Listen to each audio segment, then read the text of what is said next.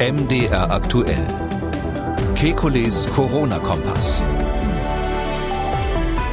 Kann es bis zu vier Tage dauern, bis eine Infektion ausbricht? Warum veröffentlicht das RKI im Wochenbericht keine Daten mehr zur Impfeffektivität? Gehört bei einer Omikron-Infektion Geschmacksverlust zu den Symptomen? Warum halten sich Viren auf rauen Oberflächen schlechter als auf glatten? Sollte man sich vor einem Zahnarztbesuch vorsichtshalber ein viertes Mal impfen lassen? Können kurze Bewusstseinsstörungen mit äh, Impfung und Infektion zusammenhängen? Damit hallo und herzlich willkommen zu einem Kekulis Corona-Kompass Fragen Spezial. Die Fragen kommen von Ihnen und die Antworten vom Virologen und Epidemiologen Professor Alexander Kekuli. Ich grüße Herr Kekuli. Guten Tag, Herr Schumann. Dieser Herr hat äh, uns angerufen, seine Frau hatte sich infiziert. Erst wurde ein positiver Schnelltest gemacht, anschließend ein positiver PCR-Bestätigungstest, CT-Wert bei der Frau 21. Seine Frau äh, isolierte sich in der Einliegerwohnung des Hauses. Nun wurde unser Anrufer vier Tage später ebenfalls positiv, erst im Schnelltest und im PCR-Bestätigungstest ebenfalls CT-Wert bei ihm 19. Nun hat er folgende Frage. Wenn also vier Tage zwischen den beiden PCR-Tests gibt, also der Abstand ist vier Tage und mein Wert mit 19,5 sogar noch eine höhere Viruslast als die von meiner Frau vier Tage vorher mit 21,9 ergibt, kann man daraus schließen, dass ich mich von meiner Frau trotz Isolation angesteckt habe oder bereits bevor ihre Isolation? Oder ist so ein verzögerter Krankheitsverlauf mit äh, vier Tagen auch denkbar, wenn wir uns bei derselben Gelegenheit zusammen angesteckt haben? Hm. Tja, denkbar ist immer fies. Also an, an äh, Wissenschaftler sagen, ist es möglich? Ist es möglich? Sagen Wissenschaftler fast nie nein. Also ähm, es ist so ähm, und denkbar ist ja noch vorsichtiger. Ähm, also erstens mal, ähm, das ist eine ganz häufige Frage. Wer hat sich von wem angesteckt? Zum Teil ja auch mit vorwur vorwurfsvollem Gesicht. Du hast das Virus in die Familie geschleppt und sowas. Ähm, das ist ganz oft gar nicht mehr nachvollziehbar. Ähm, wichtig ist zu sagen, da wurden jetzt so die CT-Werte genannt, ob das jetzt 19,5 oder 21,9 sind. Das ist natürlich im Labor rein technisch gesehen schon ein Unterschied, weil das ja eine logarithmische Skala ist. Je kleiner dieser Wert, desto mehr Virus war drinnen. Ähm, aber ähm, da muss man sagen, da sind so viele Störfaktoren. Ja, an welchem Tag der Erkrankung ist er genommen worden? Wie lange war der Weg ins Labor? Ähm, äh, wie viel war auf dem dem Tupfer überhaupt drauf? Also wie viel Schleim hat man da drauf gehabt und wie viel Virus hat man gerade zufällig erwischt? Und, und, und. Ist es denn überhaupt zweimal mit dem gleichen Verfahren bestimmt worden?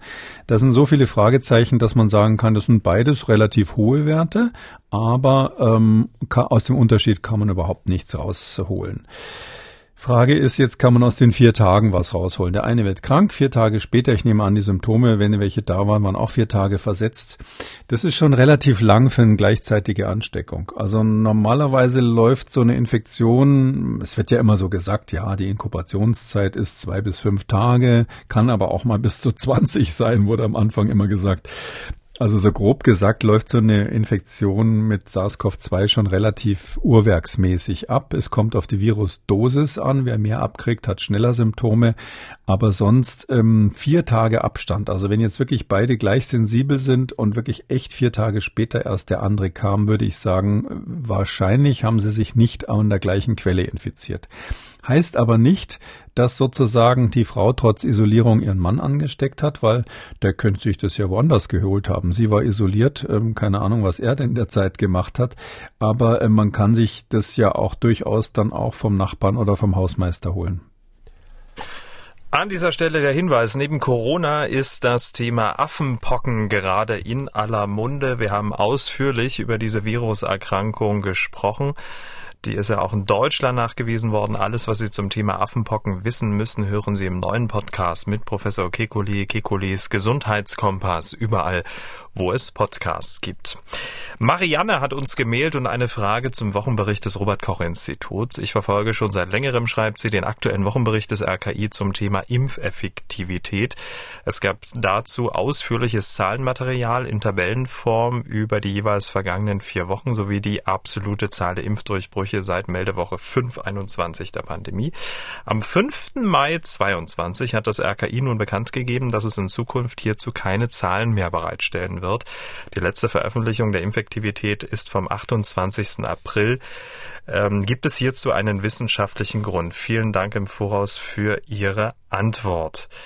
Und es ist tatsächlich so, seit dem 5. Mai verzichtet das äh, Robert-Koch-Institut auf die Ausweisung der Infektivität. Habe ich ja, eine Anfrage geschickt, eine Presseanfrage und bekam Folgendes zur Antwort. Das RKI überwacht weiterhin die Effekte der Impfung in der Bevölkerung einschließlich der Berechnung der Impfektivi äh, Impfeffektivität. Fachlich ist äh, die Bewertung dieser Effekte der aktuellen Situation, Infektionsgeschehen, Entwicklung der Impfquoten nicht mehr wöchentlich notwendig. Zudem erfordern fordern die in letzter Zeit erfolgten Umstellung der Datenerhebung der Impfdaten intensivere Kontrollen und Auswertung durch das RKI. Eine Berichterstattung in größeren Abständen ist vorgesehen. Herr Kekulé, was sagen Sie dazu? Erste Frage, können wir uns diese Pause äh, beim Blick auf die Impfeffektivität leisten? Ähm, diese Zahlen sind nicht so wichtig, für die Fachleute zumindest. Und ähm, ja, da gucken dann immer so Leute drauf, die, die daraus jetzt ableiten wollen, dass sie sich äh, doch nicht impfen lassen müssen, weil es ja doch so viele Geimpfte gab, die dann trotzdem auf der Intensivstation gelandet sind. Das ist, glaube ich, bekannt, dass das ähm, quasi eine Fehlinterpretation ist. Ähm, wenn insgesamt sehr, sehr viele Menschen in der Bevölkerung geimpft sind, dann landen einfach auch mehr Geimpfte auf der Intensivstation, obwohl die Impfung wirkt, weil, weil das dann quasi nur noch Geimpfte zur Auswahl gibt äh, zwischen Schwerkranken und nicht so Schwerkranken und dann liegen eben auch Geimpfte auf der Intensivstation. Heißt aber überhaupt nicht, dass der Impfstoff nicht funktionieren würde. Okay, er funktioniert nicht 100 Prozent, aber mehr als das heißt es eigentlich nicht. Ähm, und deshalb kann ich mir vorstellen, dass das Robert Koch Institut, weil, weil, weil das ja doch immer wieder Anlass ist, um zu sagen, sagen, schaut mal her, man muss sich nicht impfen lassen, auch bisschen genervt davon war und gesagt hat, jetzt äh, hören wir auf, das irgendwie ständig jede Woche wieder neu äh, aufzuschreiben bleiben. Sachlich gesehen ist es ja auch so, ist, äh, ist relevant, ist die Frage natürlich ja. Zum Beispiel, hm, was machen wir dann im Herbst? Wie wollen wir uns auf den Herbst vorbereiten? Da ist die Frage relevant. Ähm, wie viel, welchen Schutz bietet eigentlich der Impfstoff, insbesondere gegen die jetzt zirkulierenden Varianten, also Omikron-Subvarianten im Moment? Und da kann man schon so sagen, ohne die Daten jetzt genau zu kennen, der Schutz ist miserabel. Die Quoten sind im unteren Bereich, im unteren Prozentbereich, wenn es Richtung ähm, Richtung ähm, Ansteckung geht. Also wenn, wenn nicht sogar bei null. Also gibt viele Studien, bei denen einfach null rauskommt. Man kann so ganz grob sich das so vorstellen, je kleiner ein Effekt ist, den Sie nachweisen wollen, desto besser müssen einfach die Daten sein. Also was weiß ich, Sie haben ähm, eine, eine Suppe, die versalzen ist. Wenn die Suppe jetzt richtig versalzen ist, dann nehmen Sie einen Löffel und sagen, wow, die ist ja versalzen. Wenn die nur so ganz leicht versalzen ist, dann gibt es doch diesen Effekt, dass Sie da die halbe Suppe schon gegessen haben und dann irgendwie merken, ah, die ist aber irgendwie versalzen. Und dann lassen Sie noch Ihren Bekannten auch nochmal probieren und wenn fünf Leute am Tisch die Suppe probiert haben, kommt man gemeinsam zu dem Ergebnis, die ist versalzen. Das ist eben, wenn Sie nur so einen schwachen Effekt haben. Da brauchen Sie mehr Datenpunkte, also in dem, mehr, mehr, in dem Fall mehr Probierende, nicht Probanden, sondern Probierende. Äh, und jetzt äh, der Blick auf dieses, auf diese, diese Wirkung der Impfstoffe gegen Omikron ist eben auch sowas. Die Daten sind lausig, werden immer schlechter und der gesuchte Effekt ist immer kleiner. Äh, Sie haben so ein Foto, was Sie anschauen und Sie stellen die Frage, ist da ein Mann oder eine Frau drauf? Und wenn das Foto scharf ist, sieht man es auf den ersten Blick. Wenn das Foto unscharf ist, brauchen Sie vielleicht einen Computer, der Mustererkennung macht. Und die nächste Stufe ist dann Kaffeesatz lesen und ganz am Schluss kommt ein Rorschach-Test raus, also so psychologisch. Da sehen dann Männer meistens, oh, ich sehe die Frau, die ist auch noch nackt.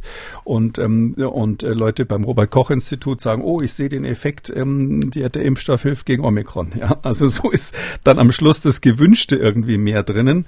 Und deshalb, weil das alles in diesem Kaffeesatz oder Rorschach-Bereich Bereich gelandet ist, ähm, hat das RKI, finde ich, zu Recht gesagt, weg damit, wir warten mal, bis wir vernünftige Daten haben. Der David oder David hat uns gemailt. Er hat keine richtige Frage, eher eine Beobachtung, die er unbedingt äh, mit uns teilen möchte. Er schreibt, Professor Kekoli hat in Folge 309 auf ein Problem bei den Hörerfragen hingewiesen, wo Extremfälle natürlicherweise überrepräsentiert sind. Dadurch fühle ich mich motiviert, meine Erfahrung mitzuteilen. Ich wurde im Sommer 2021 doppelt mit BioNTech und im Dezember mit äh, Moderna geboostert. Nebenwirkungen beschränken sich auf Schmerzen im Arm und Müdigkeit. Auf dem Höhepunkt der Delta-Welle war ich eine Woche beruflich in Serbien, einem Land, in dem nicht pharmakologische Maßnahmen keine hohe Relevanz haben und befand mich in manch kritischer Situation, schreibt er. Durch die Impfung fühlte ich mich jedoch gut geschützt. Im Februar wischte mich dann äh, Omikron BA2 mit anderthalb Tagen leichten Symptomen. Ich bin gespannt, ob dieser langweilige Verlauf Eingang in den Podcast findet. Mit freundlichen Grüßen, David. Hat er gefunden, David. Warum auch nicht? Für die Millionen. David oder David. David ja, oder David. Wie auch immer. Ähm, also, ähm, das, da, klar, weil das ist ja auch nicht langweilig, wenn er diesen schönen Satz hat, ein, ein Land, in dem nicht pharmakologische Maßnahmen keine hohe Relevanz haben. Schön formuliert. Das muss ich mir merken. ähm, ja, ähm, was soll ich dazu sagen? Also ich hätte noch tausend weitere Beispiele, muss man ganz klar sagen, wo ich auch sagen könnte, da ist es ganz genauso. Äh, da ist alles super gelaufen und ähm, selbst im eigenen Familienkreis kenne ich Leute, die sagen, naja gut, ich hatte einen Tag lang Fieber, aber alles gut gewesen. Das Einzige, wo ich ein bisschen vorsichtig wäre, ist, und das ist natürlich auch weit verbreitet, jetzt zu sagen, ähm, ich fühle mich sicher durch die Impfung und fühle mich gut geschützt und hatte da, als es dann Omikron daherkam, auch kaum Symptome. Ähm, Vorsicht, ähm, diese, dieses subjektive Gefühl von Geschütztsein und höherer Risikobereitschaft bei Geimpften ist ja der Grund, warum wir diese ganz massive Welle äh, schon bei Delta der, der Geimpften damals hatten. Jetzt bei Omikron spielt es ehrlich gesagt keine so große Rolle, weil auch Geimpfte das Virus kriegen, aber das könnte dann wieder relevant werden, ähm, falls wirklich mal eine andere Variante zirkuliert. Da muss man ein bisschen vorsichtig sein. Da darf man nicht sagen, ach, ich bin nur geimpft, mir kann nichts passieren oder noch schlimmer, ich hatte hatte schon mal Omikron, da kann mir auch ein Delta, was vielleicht dann in Südafrika nochmal zirkuliert oder ähnliches, nichts anhaben. Ähm, man sollte auch, wenn man glaubt, dass man irgendwie geschützt ist, äh, bei diesem Virus, solange es jetzt nicht schon so richtig perfekt an den Menschen angepasst ist, immer noch eine gewisse, äh, gewisse Vorsicht oder Respekt haben. Tja, David, ne? Da wollten Sie jetzt äh, positive Stimmung verbreiten und Herr Kekulé kommt mit der Moralkeule. Nein, ist doch positiv. Ist auch völlig okay. Nein, das ist doch in Ordnung. Wenn Sie einen Virologen fragen, ja, kriegen Sie eine virologische Antwort. Selbstverständlich. da, da wäre ich am Ende des Podcasts irgendwann in 20 Jahren, werde ich mir ein T-Shirt davon machen. die nächste Dame, die angerufen hat, die stellt sich mal selbst vor. Hallo Herr Schumann und hallo Herr Kekulé. Seien Sie gegrüßt von Doreen aus Berlin. Ich hatte im April eine Corona-Infektion. Ich hatte starken Geruchs- und Geschmacksverlust. Nach fünf Wochen kann ich jetzt aber wieder normal riechen und schmecken. Nun meine Frage. Ist Omikron auch mit Geruchs- und Geschmacksverlust verbunden? Und wie kann ich herausfinden, ob ich mit Omikron oder Delta infiziert war? Vielen lieben Dank und viele Grüße aus der Hauptstadt. Tja, Grüße zurück. Grüße zurück aus der Provinz, ja. Ähm, also es ist so, ähm, man kann das rauskriegen, ob es Omikron oder Delta ist, wenn man das direkt bei der PCR anfragt. Also das Labor, was die PCR macht, kann gegen kleines Extrageld feststellen, ob es Omikron oder Delta ist. Das machen die heutzutage im Moment nicht, weil wir eben fast nur Omikron haben. Das hat jetzt wenig Sinn. Damals, äh, April, war so ein Grenzfall, da hätte man es vielleicht noch machen können. Ich glaube auch, dass sowas eine Rolle spielt, wenn beide Viren tatsächlich parallel zirkulieren, weil das natürlich dann ein Unterschied ist bezüglich bezüglich der Erwartung, wie die Krankheit weiterläuft. Was weiß ich, wenn Sie in Anführungszeichen nur Omikron haben, können Sie die äh, für in zwei Wochen ge geplante Zeltreise ähm, in den Vogesen vielleicht noch machen. Und wenn Sie aber wissen, es ist Delta, dann müssen Sie damit rechnen, dass Sie Ihre Reiserücktrittsversicherung brauchen. Also daher ist es schon sinnvoll, aber jetzt ehrlich gesagt zu spät. Also jetzt kann man es nicht mehr feststellen. Und ja, mit den Symptomen, die sind einfach wirklich anders. Also da gibt's ähm, inzwischen so eine Reihe von Meta-Analysen, nennt man das dann, wo sich Leute hingesetzt haben und alle Studien, die es gibt, mal ausgewertet haben und geguckt haben, was ist so der Mittelwert. Und da kann man sagen, äh, Omikron-Infektionen verlaufen zwei Tage kürzer als die vorherigen. Ähm, es gibt den Geruchsverlust, von dem hier die Rede war, ähm, nur noch in etwa 17 Prozent statt vorher in 53 Prozent. Also vorher bei den vorherigen Varianten über die Hälfte hatte darüber berichtet und jetzt nur noch 17 Prozent. Also dass hier ein Geruchsverlust war, spricht eher für eine äh, Nicht-Omikron-Variante, aber mm, kann sich jeder ausrechnen, es ist kein sicheres Ergebnis. Es ist aber so, dass Halsschmerzen zum Beispiel ähm, häufiger sind bei Omikron. Also das ist dieses typische Halt, was so typisch mit Halsweh und vielleicht auch eher so wie ein normaler Schnupfen ähm, losgeht und sich dann eben als wie ein Schnupfen anfühlt.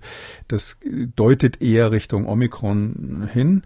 Und dann eben ganz wichtig, ähm, die, diese extrem seltene, sonst auch extrem seltene Immunstörung bei jüngeren Kindern, dieses äh, Miss-C, das ist eben so, dass das bei, bei Omikron also mehr als ein Faktor 10, etwa im Faktor 15 seltener ist als bei den vorherigen Varianten.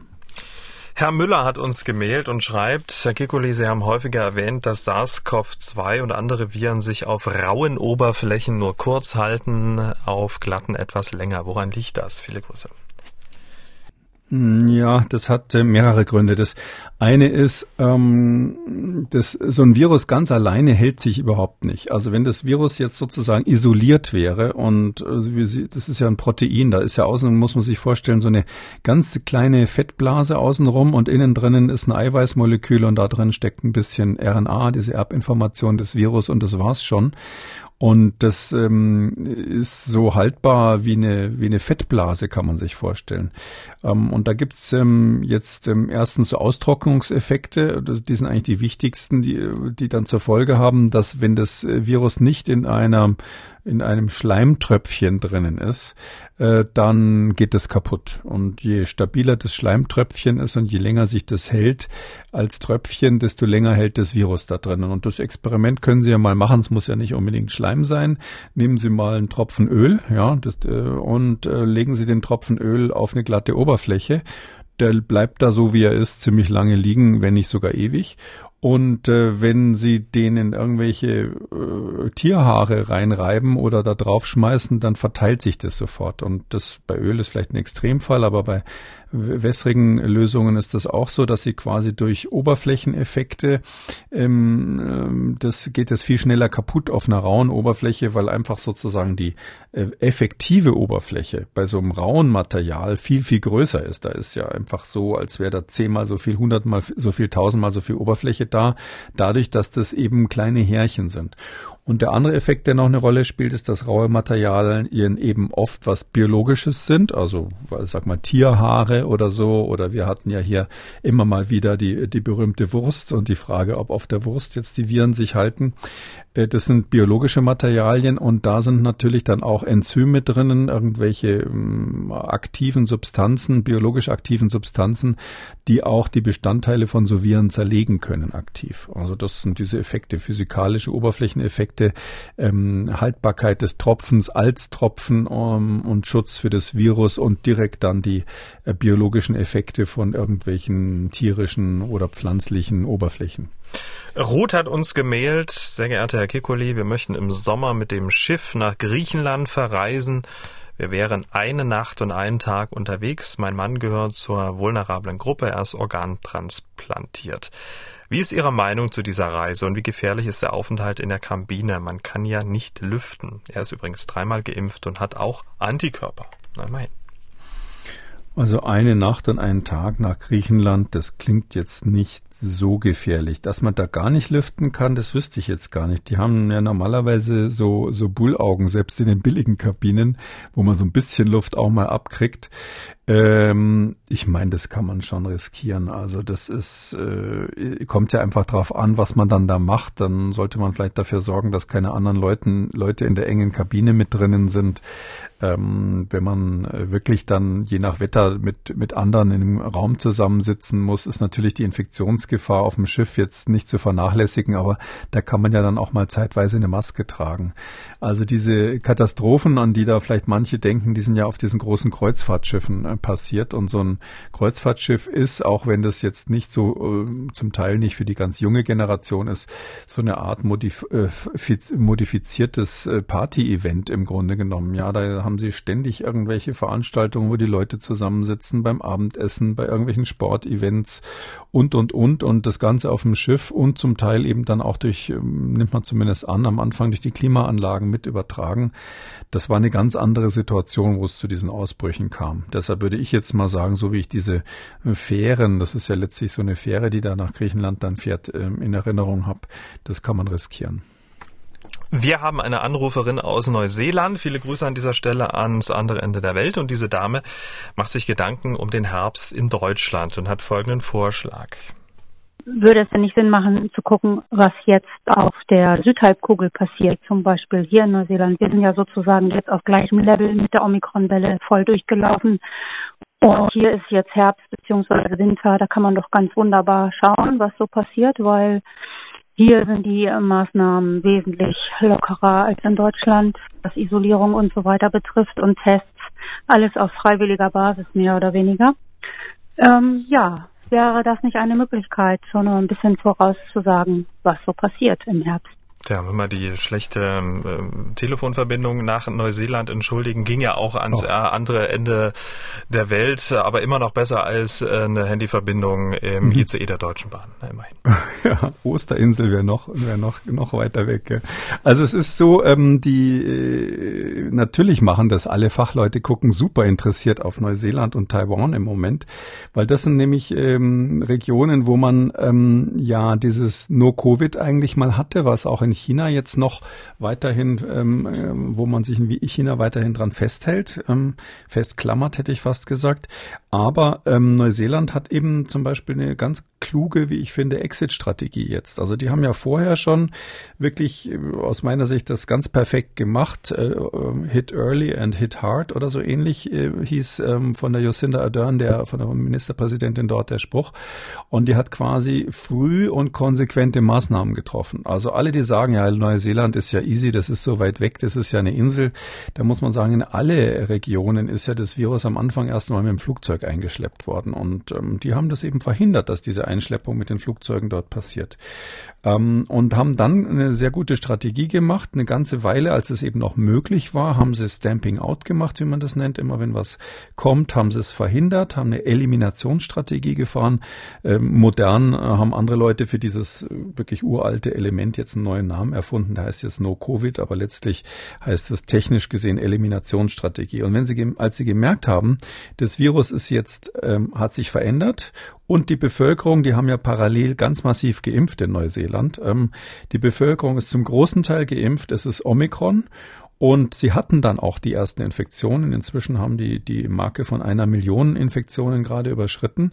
Da haben sie eben gesagt, so, jetzt ist aber auch Schluss. Wir haben ja nicht die ganze Zeit im Land die Freiheiten gehabt, damit wir jetzt plötzlich anfangen, Lockdowns zu machen, sondern haben sie gesagt, jetzt machen wir eine, äh, wir lassen jetzt eine gewisse Durchseuchung zu durch, ähm, durch Omikron, schauen uns das natürlich genau an bezüglich der Gesundheitseffekte. Es gibt keine relevante Überlastung der Gesundheitssysteme. Probleme. Natürlich gibt es auch schwere Erkrankungen dort jetzt, auch durch Omikron gelegentlich, aber das ist alles äh, völlig überschaubar und die machen absichtlich sozusagen jetzt stufenweise hier die Schleusen auf. Ich finde insgesamt in der Bilanz, wenn man da Preise verteilen würde, ist das bisher, so weit so gut, ähm, die ähm, beste Strategie, die die dort fahren. Ähm, und ich sage nochmal, das hätten viele so machen können. Das liegt nicht an der Inselsituation, sondern die Viren werden, wurden durch die Flugzeuge eingeschleppt. Und deshalb, klar, wir schauen uns das natürlich an. Also alle, die sich damit beschäftigen, gucken ganz genau, was da passiert. Horst hat uns gemailt.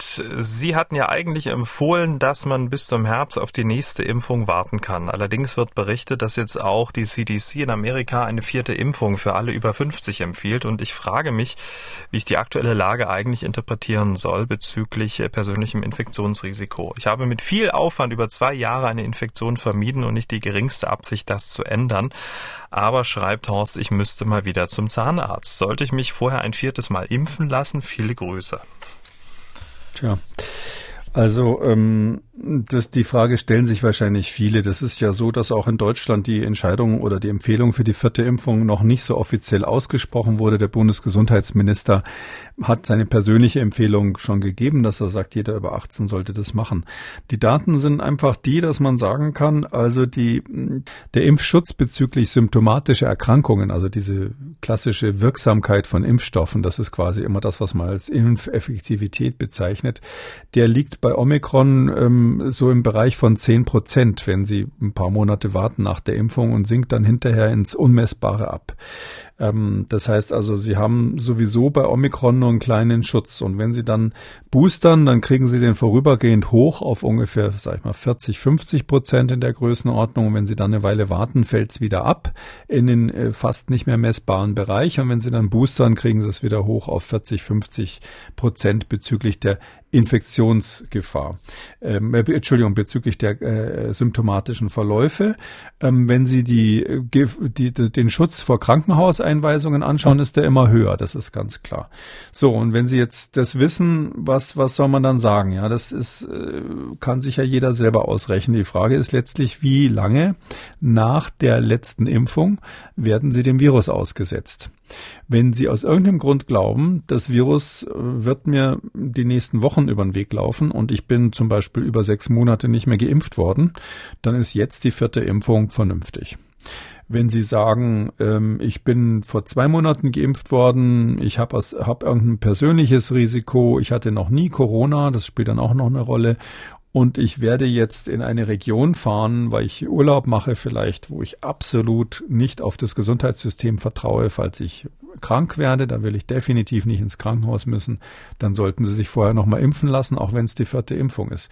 Aber wenn Sie gemütlich in Deutschland sind und hier nur die Frage ist, gehe ich zum Zahnarzt oder nicht, dann würde ich wegen dem Zahnarzt in Deutschland jetzt nicht anfangen, mich nochmal zu impfen, sondern da würde ich eher so auf den dann mit Sicherheit höheren Infektionsdruck im Herbst äh, gucken und sagen, ich setze meinen Impftermin für die dann irgendwann sinnvolle vierte Impfung so, dass es mir in den Herbst hinein nutzt. Und vielleicht gibt es bis dahin schon neue Impfstoffe, die ähm, der Gesundheitsminister hofft ja darauf, die dann auch gegen Omikron besser wirken. Das heißt, es könnte dann sinnvoll sein, das später zu machen. Aber wie gesagt, mit dem Zahnarzt, da meine ich, äh, das, das kann man regeln konkret. Hat der Zahnarzt eine Verpflichtung, jetzt alle möglichen Sachen zu machen? Das hängt meines Wissens vom Bundesland ab und so ein bisschen von der Mentalität auch des Arztes. Jeder Arzt darf natürlich Sicherheitsmaßnahmen in seiner Praxis anordnen. Und ganz ehrlich gesagt, die Ärzte, die ich persönlich kenne, ähm, die haben ausnahmslos weiterhin FFP2-Maskenpflicht in ihren Praxen. Und der Matthias hat uns gemailt, er schreibt, ich hatte bei einer Motorradtour mit Freunden am Tag nach der zweiten Impfung für circa zwei Stunden eine seltsame Bewusstseinsstörung. Er beschreibt die wie folgt. Meine Augen wurden wie magisch von allen Texten auf Werbetafeln, Autos etc. angezogen. Hyperachtsamkeit schreibt er dazu. Sehr ablenkend und irritierend beim Motorradfahren. Und kürzlich schreibt er, habe ich das wieder gehabt und zwar weniger nur eine halbe Stunde diese ablenkende Hyperachtsamkeit und zwar zwei Tage später war ich Omikron positiv. Seltsame Koinzidenz der Ereignisse schreibt er. Ich würde gerne wissen, ob in dieser Nebenwirkungsdatenbank des Paul-Ehrlich-Instituts auch andere mein Problem hatten. Viele Grüße, Matthias. Also diese Datenbank wird ja nicht publiziert, das wissen, das weiß ich nicht. Also ähm, das, äh, das, äh, das Paul-Ehrlich-Institut registriert die Nebenwirkungen. Man kann die auch persönlich dort eingeben, sonst macht es der Arzt. Die möglichen Nebenwirkungen, die assoziierten, sage ich mal, zeitlich assoziierten Probleme ähm, und wertet das aus und was man dann hinterher kriegt, ist die Auswertung. Also sozusagen die Rohdaten, die sind nicht öffentlich, da, da würde man ja sich auch verrückt machen, sich die anzuschauen, was da so drinnen steht. Ähm, grundsätzlich kann man sagen, ja, sowohl bei einer Impfung als auch bei einer Virusinfektion, das gilt nicht nur für, für SARS-CoV-2, ähm, kann das schon mal vorkommen, dass man zeitweise so neurologische Erscheinungen hat, die damit zu tun haben, dass ähm, die Stoffe, die den, die Fieberreaktion machen, die sogenannten Interleukine heißen die, dass die zwischendurch mh, hm, so eine, sag ich mal, unspezifische Entzündung ähm, im Kopf machen. Entzündung klingt irgendwie so hart, das ist eigentlich nur so eine Reizung, nennen wir es mal so. Und diese Reizung, die ist bei jedem bisschen anders, kommt auch auf die Hirnregion an, die da betroffen ist. Es geht ja um die Gefäße, die dadurch durchgehen und wo dann quasi die Gefäßwände, aus welchem Grund auch immer, dann nervös reagieren. Und da kann es mal so eine Symptomatik geben, dass man irgendwie sagt, ja, ich äh, habe quasi, es ist ja letztlich ein, gehört in den Bereich der Aufmerksamkeitsstörungen, dass man irgendwo hängen bleibt. Manche sagen dann auch, dass sie plötzlich so Wörter irgendwie wiederholen, bis sie das nächste, den nächsten Satz sagen können, quasi als würde so der Gedankenfluss mal so kurz kleben bleiben. Gibt es ganz unterschiedliche Beschreibungen. Und sowas kann auch durch ein Virus oder auch mal eben durch diese Interleukine bei, nach einer Impfung ausgelöst werden ähm, würde ich mir jetzt keinen Kopf machen, deswegen, um in dem Bild zu bleiben. Es gibt ja auch andere Männer, die irgendwie Autos hinterher schauen oder auf Werbe von Werbetafeln nicht weggucken können. Ähm, daher würde ich sagen, das ist jetzt als solches noch kein schlimmes Phänomen. Wenn es jetzt öfters auftreten sollte, auch außerhalb dieser zwei Ereignisse, dann sollte man schon mal zum Neurologen gehen, weil natürlich sowas für alle mögliche Dinge ein Frühsymptom sein kann und da ist es gut, ähm, sowas nicht zu übersehen. Damit sind wir am Ende von Ausgabe 311 Kekulis Corona-Kompass Hörerfragen Spezial. Vielen Dank, Herr Kekuli. Gerne, bis dann, Herr Schumann. Tschüss. Wenn Sie auch eine Corona-Frage haben, dann schreiben Sie uns an mdraktuell-podcast.mdr.de oder rufen Sie uns an 0800 322 00. Für alle Themen neben Corona rund ums Thema Gesundheit äh, können Sie in den neuen Podcast von Professor Kikuli reinhören, Kikulis Gesundheitskompass. Und dort erfahren Sie zum Beispiel alles zum Thema Affenpocken. Kikulis Gesundheitskompass überall, wo es Podcasts gibt. MDR aktuell. Kekules Corona-Kompass.